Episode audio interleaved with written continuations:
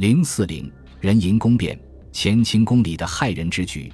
明朝皇帝的寝宫是紫禁城内的乾清宫。嘉靖年间，乾清宫暖阁特殊的空间设置，增强了皇上的安全性。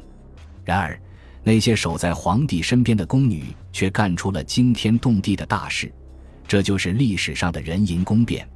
人淫宫变发生在嘉靖壬寅年，嘉靖二十一年，公元一五四二年。当时史料曾有如下记载：嘉靖二十一年十月廿一日凌晨，十几个宫女决定趁朱厚总熟睡时把他勒死。先是杨玉香把一条粗绳递给苏川耀，这条粗绳是用从仪仗上取下来的丝花绳搓成的。川耀又将拴绳套递给杨金英。邢翠莲把黄绫抹布递给姚书高，姚书高蒙住朱厚总的脸，紧紧地掐住他的脖子。邢翠莲按住他的前胸，王怀香按住他的上身，苏川耀和关梅秀分把左右手，刘妙莲、陈菊花分别按着两腿。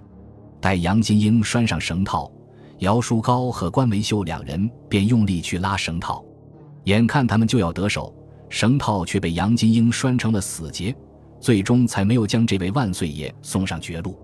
宫女张金莲见势不好，连忙跑出去报告方皇后。前来解救的方皇后也被姚书高打了一拳，王秀兰叫陈菊花吹灭灯，后来又被总排陈芙蓉点上了。徐秋花、郑金香又把灯扑灭。这时管事的被陈芙蓉叫来了，这些宫女才被捉住。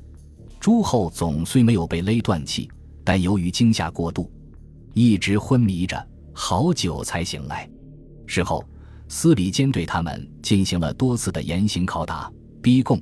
但供招均与杨金英相同，最终司礼监得出杨金英等同谋弑逆，张金莲、徐秋花等将灯扑灭，都参与其中，一并处罚。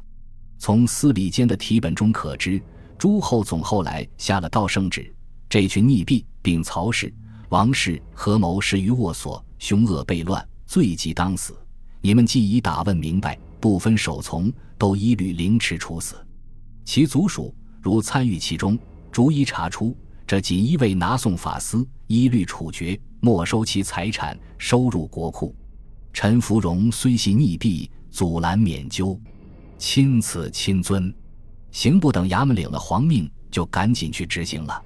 有个回奏记录了后来的回执情况：臣等奉了圣旨，随即会同锦衣卫长卫士、左都督陈寅等捆绑案犯傅士曹。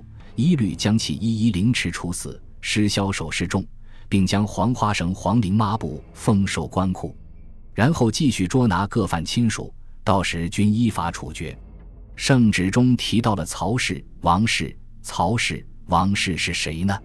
据人考证，他们是宁嫔王氏和端妃曹氏。因此，有人根据这道圣旨得出结论，是曹氏、王氏指使发动了这场宫廷政变。然而，有人则认为不然，认为如果主谋是曹氏和王氏，那么史料上应该记载宁嫔王氏和端妃曹氏的情况，而在以上所述的行刑过程当中，却从未见到过对曹氏和王氏的处置的描述，因此主谋是谁尚不能断定。深闺艳贤，不过嫌朝阳日影之怨，是明末历史家谭谦对此案的看法，但事实究竟如何，无人知晓。因此，此事又成为一桩宫闱之谜。本集播放完毕，感谢您的收听，喜欢请订阅加关注，主页有更多精彩内容。